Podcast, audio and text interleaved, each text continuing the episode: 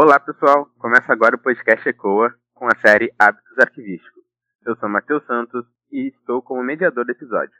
Este é o 12 episódio da série Hábitos e hoje iremos falar sobre Antônia Herédia Herrera e as descrições documental e arquivística. E comigo aqui a doutora Ivina Flores. Olá, Matheus. Olá, queridos do ECOA, tudo bem? Pois é, falar da Antônia, Tão bonitinha, gente. Ela segue sendo fofa, segue dando palestras, tá vivíssima da Silva. Bom, então, para iniciarmos a conversa, vou perguntar um pouco da trajetória pessoal dela e da trajetória profissional, né? Mas uh, no início do, seu trabalho você destaca uma frase da própria Herrera que, ela disse que foi o amor que a motivou a ser arquivista. Então, quem é essa amante da arquivologia? Como se deu a sua trajetória pessoal e como se desenvolveu a sua trajetória profissional? Então, gente, a Antônia é, Heredia Herrera, ela não tinha muita intenção de ser arquivista, né, de trabalhar com os arquivos. Foi algo que foi acontecendo na vida dela. Então, ela se formou em Geografia e História. E uh, quando ela foi fazer mestrado e doutorado, ela se aproximou mais dos arquivos, como um bom historiador, né? Se aproximou mais dos arquivos. É, enfim, é, com a intenção de acessar as fontes históricas, as fontes primárias. E ela foi se apaixonando pelos arquivos, foi uh, percebendo né, a, a, arte, enfim, que tem ali por trás é, das histórias registradas nos arquivos. Vale destacar que ela, uh, nos estudos né, de doutoramento dela, ela estudou a história das Américas, o que, para fins de hábitos, é, aproximou ela bastante aqui dos arquivos ibero, ibero-americanos, né? Os arquivos aqui da América do Sul. É, há uma influência por conta dessa trajetória dela na formação dela, é, é, na formação dos próprios arquivos aqui da América do Sul. Então, ela é formada Geografia e História, uh, mestre e doutora em História, é, com viés de especialização em História das Américas, e uh, à medida que ela ia se aproximando da história na pesquisa, ela também se aproximava dos arquivos. Então tem essa frase clássica dela, né? Foi por amor, que ela de fato escolheu estar na arquivologia, escolheu ser uma arquivista. A gente pode dizer que ela é uma arquivista, é, mesmo não tendo uma formação formal, vamos dizer assim, né? Em arquivologia, a gente pode dizer que ela é uma arquivista por amor.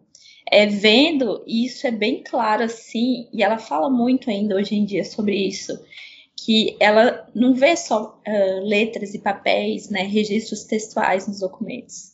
Ela, de fato, ela vê uma arte, uma ciência registrada nos documentos. Ela é bem poética, gente, registrada nos documentos.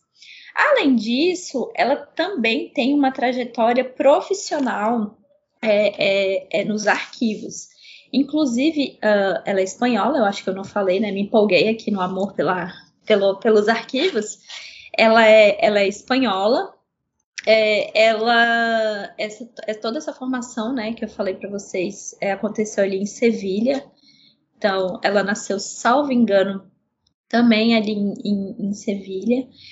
E uh, em termos de formação, ela foi diretora de arquivos, ela trabalhou com o Ministério da Cultura, ela foi diretora do arquivo das Índias ali, não Índias, Índias, continente indiano, né? Mas a, a região das Índias ali é, é na Espanha. É, ela esteve bastante nos arquivos andaluz. Ali na Espanha tem uma divisão territorial diferente, né? Tem região andaluza, região Catalunha. Então ela esteve ali mais na região é, de, Andaluzia, de Andaluzia. E ela ocupou boas cadeiras no ICA, Conselho Internacional de, de Arquivos ela tem bastante influência, gente, até hoje no ICA. É, ela é assim, é, Herrera falou, água parou. Sobretudo no que diz respeito à descrição arquivística. Ela, de fato, é uma autoridade é, assim, bastante renomada, com bastante posicionamento, tanto político quanto institucional, é, é nessa área.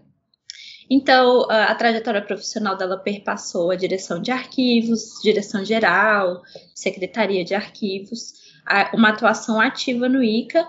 E o ICA, gente, ele, ele é ali dos anos 40, se eu não me engano. e desde os anos 40, desde a criação do ICA, ela contribui. Então, vamos dizer assim, que ela é uma das pedras fundadoras é, ali no ICA, sobretudo na, como eu falei, né, na, na descrição arquivística. Ah, bom, então, qual foi o papel da, da Herrera uh, para a gestão documental e arquivística? Como foi que ela che chegou nesse, nesse conceito? Bom, como é que ela chegou, né, gente, nessa, nesse renomado papel é, é, da descrição, nesse, como eu falei, né, nesse bom posicionamento político, político institucional da descrição. É, então, à medida que ela ia se formando, trabalhando nos arquivos, direção de arquivo, é, secretaria-geral de arquivo, enfim, na, atuando na prática, é, ela foi percebendo que havia uma lacuna, e aí uma visão muito da historiadora, né? Havia uma lacuna entre a necessidade do usuário e o que, que os arquivos apresentavam em termos de retorno mesmo, recuperação desses, desses documentos, dessas informações. E isso incomodou ela.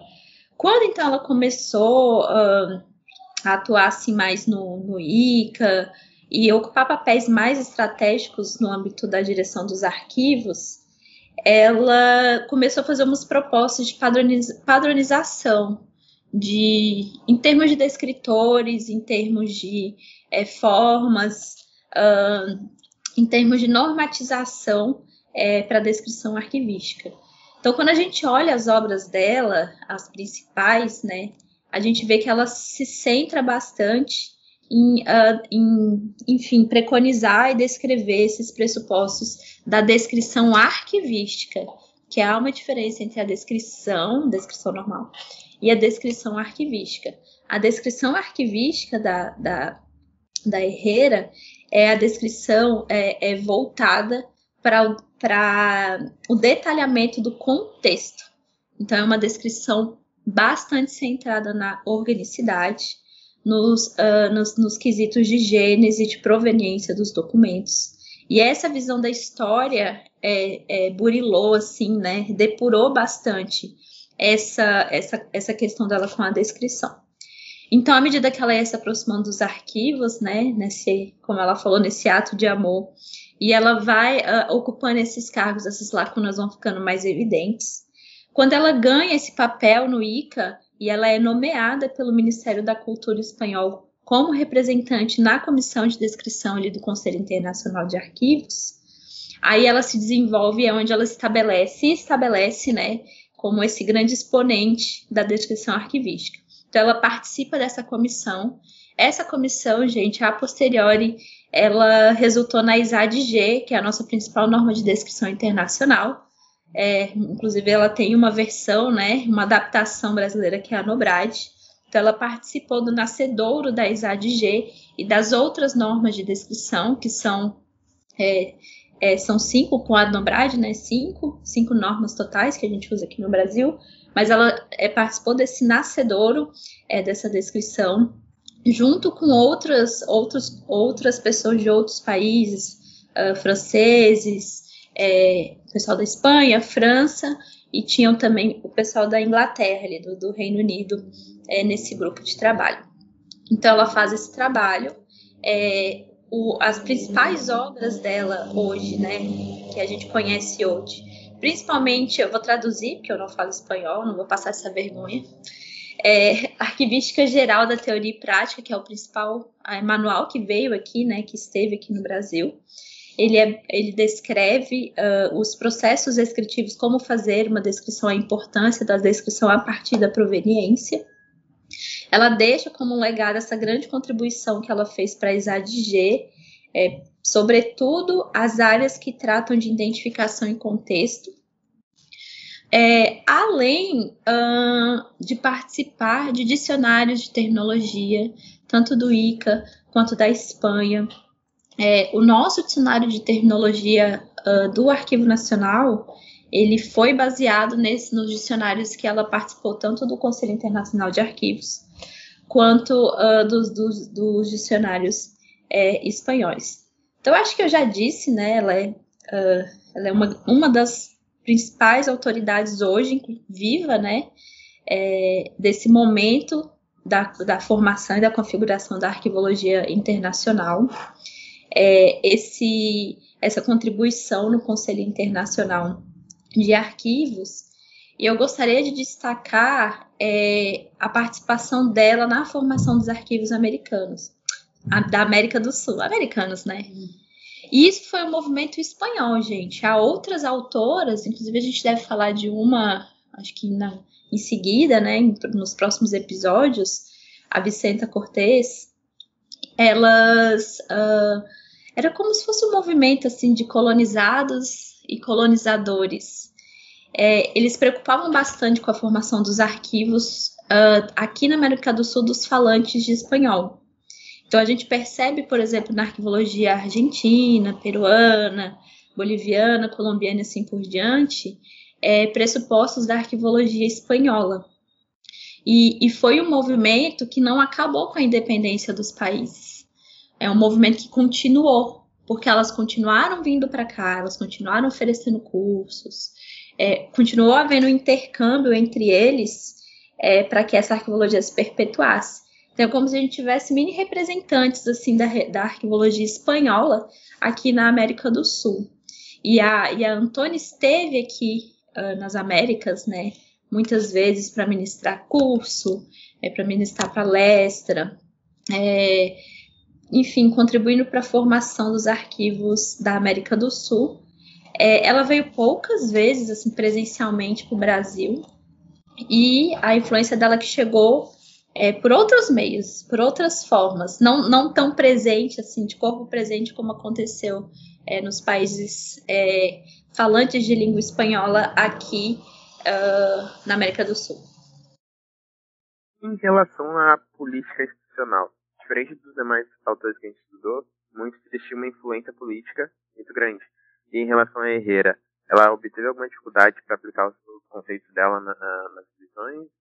Ou ela, ou, ou o fato de ser mais recente foi mais tranquilo para ela?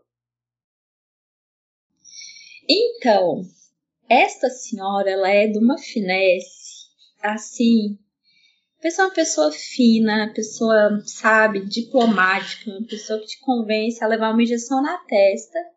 Com muita facilidade você ainda leva sorrindo ela sim, ela tinha a, a, influência política dela, tanto é que a indicação dela para o ICA pelo Ministério da Cultura foi feita por meio de, enfim, a pessoa é renomada, a pessoa contribuía, trabalhava em universidade, né, em arquivos, universidades, ocupava cargos públicos, eventualmente. Então ela tinha, sim, só que numa pegada muito menos agressiva, assim, como eram os arquivistas holandeses, né, que era um negócio mais corpo a corpo, a corpo assim, mais agressivo. O dela não, o dela era mais refinado. E uma coisa assim bem interessante dela, e aí vou estender para as outras autoras espanholas, é que elas eram hiperfeministas. Todas elas assim participaram de movimentos feministas nos seus, nas suas, nos seus, nas suas localidades, né? E a, a, ela também. Então ela esteve engajada assim é, no empoderamento feminino, visibilidade da mulher no mundo do trabalho, é, no mundo dos arquivos. E uh, ela ocupou, gente, isso é bom destacar, ela ocupou cargos de direções e cargos né, de alta gestão nos arquivos ali na Andaluzia, que até então tinham sido ocupados apenas por homens. Então ela é uma desbravadora, assim, em termos de posicionamento enquanto mulher, né, em posicionamento dela frente é, aos arquivos ali na Espanha. É, voz, o espaço que ela tinha, né, o espaço que ela conquistou é, é, nesse universo que era bastante masculino, obviamente que a colocou sim em destaques político e institucionais. E isso vem muito forte no hábitos dela, isso vem muito forte é, é, na trajetória dela é, nessas, nessas posições que ela ocupou. E eu quero dizer também que o Ica, por muito tempo, ele foi bastante masculino. Ele uh, foi presidido, secretariado sempre por figuras masculinas. E ela vem também um pouco para quebrar, um pouco para, é, é, enfim, trazer espaço para as mulheres nessa, uh, nessa participação da arqueologia. E como eu falei, o fato dela ser a mulher da descrição arquivística é, à época e até hoje, é... vamos lá, né, gente? Dá todo o crédito para ela. Uma mulher forte, uma mulher que participou do movimento feminista do seu, do seu país, é, é uma mulher que conseguiu espaços antes que eram é, bastante, predominantemente masculinos, e uma mulher que até hoje, no auge dos seus oitenta e tantos anos, acho que ela tem hoje, 2022, o que? Uns 83 por aí anos, continua tendo seu espaço de fala bastante respeitado. E essa delicadeza que, essas, que as autoras espanholas tiveram, assim, de, de é, se preocupar com os arquivos americanos aqui da América do Sul, é, é algo que a gente, assim, tem que tirar o, o chapéu e se aproveitar bastante é, é desses legados que elas deixaram aqui. Bom, e qual foi a influência da Herrera na arqueologia no Brasil? Bom, como é que ela chegou aqui no Brasil? Uh, Heloísa Belotto, gente. Heloísa Belotto, eu não sei, é assim, né? É minha diva arquivística. Ela conseguiu uh, conjugar, ela conseguiu combinar é, aqui no Brasil, né? E trazer para a gente aqui no Brasil um pouquinho da visão de vários autores internacionais. É, e isso aconteceu com a, com a com a Herrera. É, então, a, a Heloísa Belotto, ela prefaciou é, um livro, é, um, textos, né, traduziu textos da, da, da Herrera aqui no Brasil. É, em 2021, ela veio uh, aqui para a Universidade do Rio de Janeiro, para o UFRJ, Universidade Federal do Rio de Janeiro. Ela ministrou uma palestra mas a gente vê, assim, é, resquícios, né, desse legado da descrição arquivística bastante na Heloísa Belotto. Inclusive aquele livro da Heloísa Belotto que fala sobre, não livro, né, um pedaço ali do livro dela que fala sobre tipologias documentais, que fala sobre análise tipológica, aquilo tem uma base é, nos pressupostos da descrição arquivística, aquela descrição arquivística que eu falei, voltada para a organicidade, para a identificação da gênese dos contextos, da Antônia Herrera, Heredia Herrera. É, a Ana Maria Camargo, que também é uma, uma pupila, assim, da, da Belotto, né, hoje, assim, sempre foi, né, elas é, tiveram uma relação, assim, de pesquisa, sempre muito próxima, ela também é, trata muito pesquisa, não pesquisa, né? Cita bastante, é, é, usa como referência bastante a Herrera. E aí, como eu falei, né? Herrera esteve lá na, no ICA, na descrição arquivística, no nascedouro da ISAD, ISAD G. Então, obviamente que a ISAD, G recebe uma adaptação aqui no Brasil, a Nobrad. Então, vamos dizer assim que a gente se alimenta e bebe é, é, de Antônia Herrera desde sempre, desde que desde os anos 90, né, desde os anos 80, fora as contribuições em termos de artigo, em termos de manuais. Inclusive tem um, uma obra dela que ela é pouco falada, né? Ela é pouco mencionada assim, mas ela serviu, uh, serviu como referência, um dos principais referenciais para a adaptação que foi feita na Nobrad, que é o manual, eu vou fazer uma tradução livre, Manual de, de Instrumentos de Descrição Documental. Então, aqueles, aqueles instrumentos é, que hoje eles ainda existem, né, mas em outros formatos, hoje em outros suportes, catálogo, repertório, índice, inventário, isso tudo veio desse manual.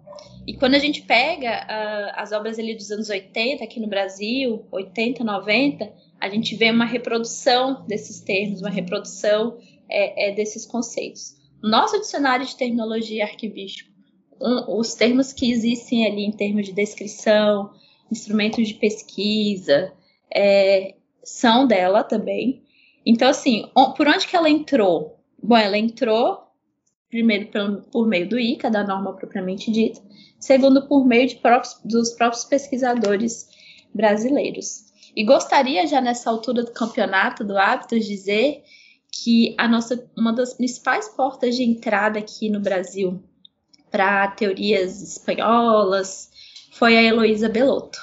Ela, ela é assim, gente, uma, uma peça muito central. Muito central mesmo. Eu não sei se vocês sabem que ela, inclusive, ajudou a criar alguns cursos. O meu curso da Universidade de Brasília foi ela que criou, em 91. E ela deu aula seis meses na UNB para o curso se estruturar. E qual, era, qual foi a, as referências que ela, que ela trouxe nesse processo? É, Antônia Heredia, Herrera, quase que não sai. Olga Galego, Vicenta Cortez Alonso, Jenkson. Então, a minha escola recebeu, né, conheceu esses autores por meio da Heloísa Belotto. E a Heloísa Belotto fez várias, vários, várias pupilas e pupilos, e esses pupilos e pupilos reverberaram essa arquivologia, é, começando a arquivologia brasileira, né? A outra porta é, central de entrada aqui no Brasil foi o Arquivo Nacional. Então, é, a ISADG, ela entra aqui no Brasil por meio do Arquivo Nacional. Então, são essas duas, geralmente, essas duas grandes portas de entrada que a gente tem de teoria arquivística aqui no Brasil. Bom, vamos, vamos chegando ao encerramento do episódio. Queria te agradecer, Ivina, pelo, pela fala. Então, esse foi mais um episódio da série Hábitos Arquivísticos, que integra o nosso podcast, um projeto da arquivologia da URGS, para dar voz à arquivologia e pensar fora da caixa. Sigam a gente nas redes sociais, arroba ecoa.urgs, e se você gostou, não deixe de compartilhar. Até o próximo episódio.